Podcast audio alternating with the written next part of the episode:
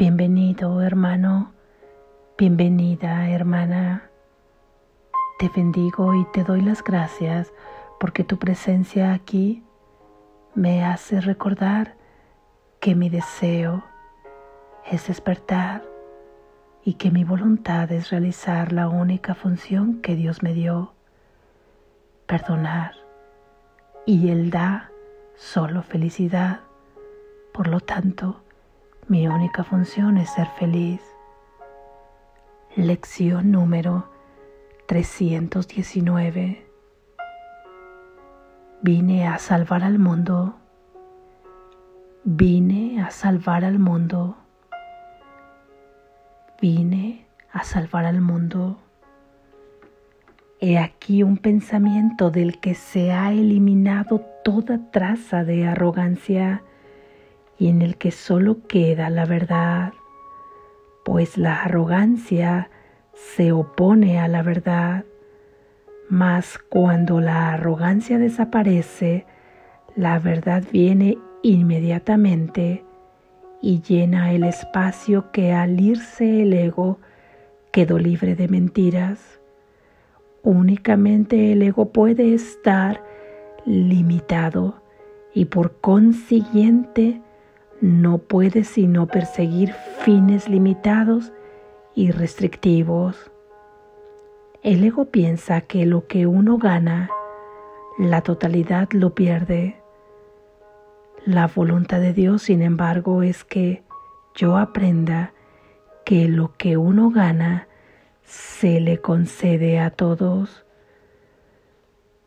Padre, tu voluntad es total y la meta que emana de ella comparte su totalidad.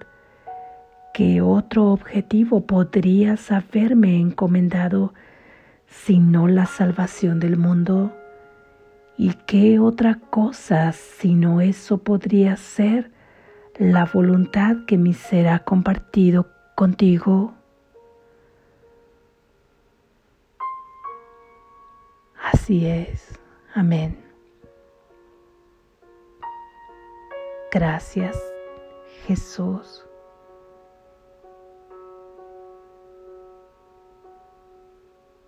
Reflexión.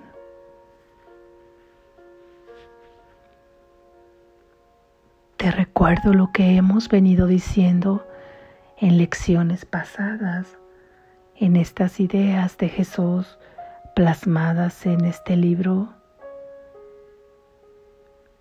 Cuando tú piensas que estás siendo humilde por decir que tú no puedes ser el santo Hijo de Dios, cuando dices que tú no eres digno de recibir los tesoros celestiales, de ser amado incuestionablemente por tu fuente y de no requerir nada más que tu deseo de estar con Él para estar con Él ya en cualquier instante. Cuando tú te dices que eres un cuerpo, estás siendo totalmente arrogante. Cuando dices que eres un ser limitado, estás siendo totalmente arrogante. Cuando dices que tú no puedes haber venido a salvar el mundo, estás siendo arrogante.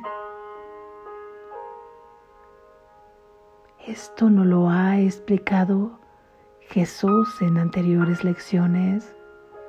¿En qué consiste esta arrogancia?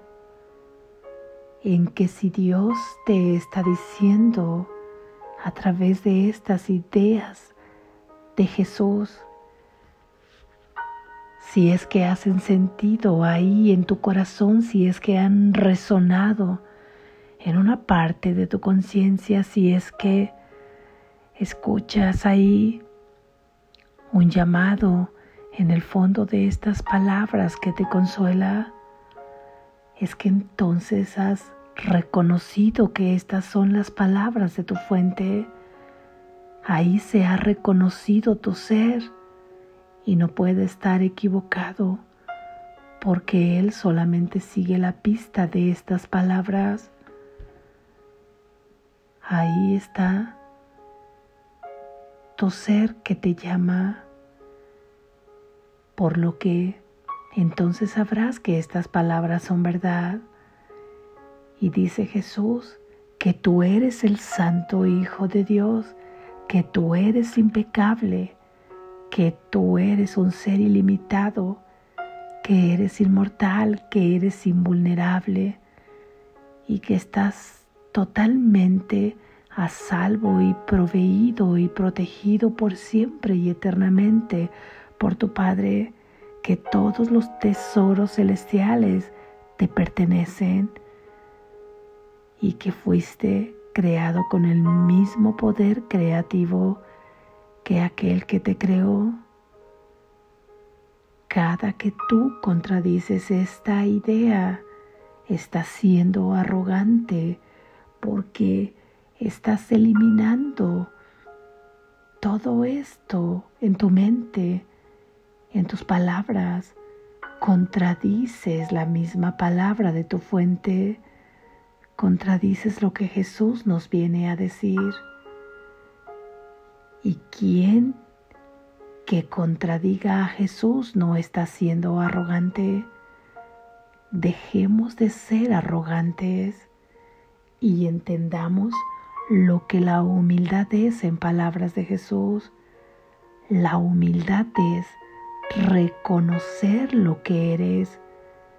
Simplemente eso, reconocer lo que eres, por lo que a ti se te ha asignado una función que es la de salvar al mundo. Comencemos si queremos que esto llegue a su propósito y a el fin que queremos lograr en reconocer esta función que nos ha asignado nuestro Creador.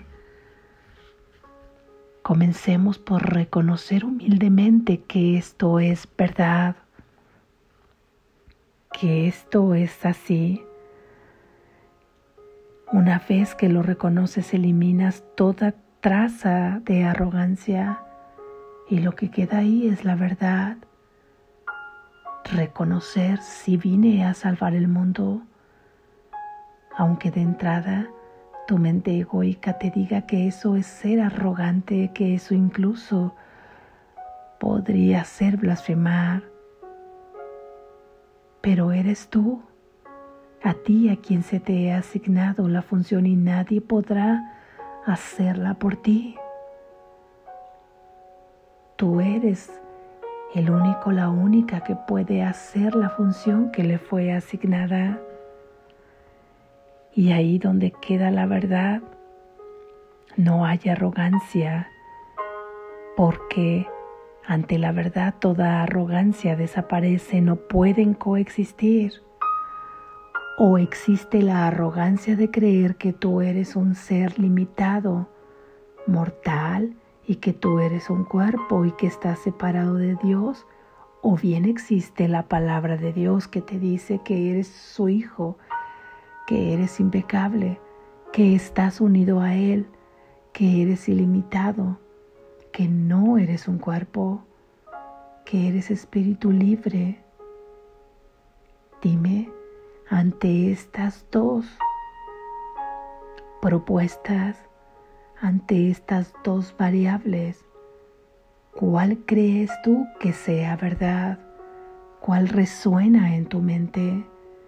¿Acaso resuena en tu corazón que tú eres un ser ilimitado, que tú eres un ser mortal y que tu ser es ese cuerpo que vino a experimentar aquí a través de un nacimiento y de una muerte, y a buscar incansablemente la felicidad sin poder encontrarla, esa felicidad perfecta.